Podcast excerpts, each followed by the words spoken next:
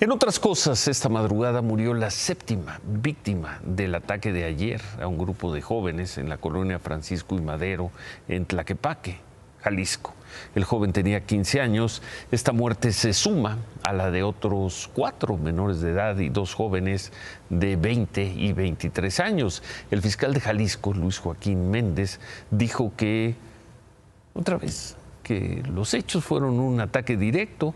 El fiscal aseguró que una de las líneas de investigación es una posible disputa, un posible pleito de los jóvenes en un bar antes del ataque, como sea. Más muertos, más jóvenes mexicanos muertos. Por este ataque, una muchacha de 15 años sigue herida y hospitalizada. El fiscal aseguró que hasta el momento no ha podido dar más información del ataque, pues sigue delicada, que tiene heridas en la cara, en el pecho y en los brazos.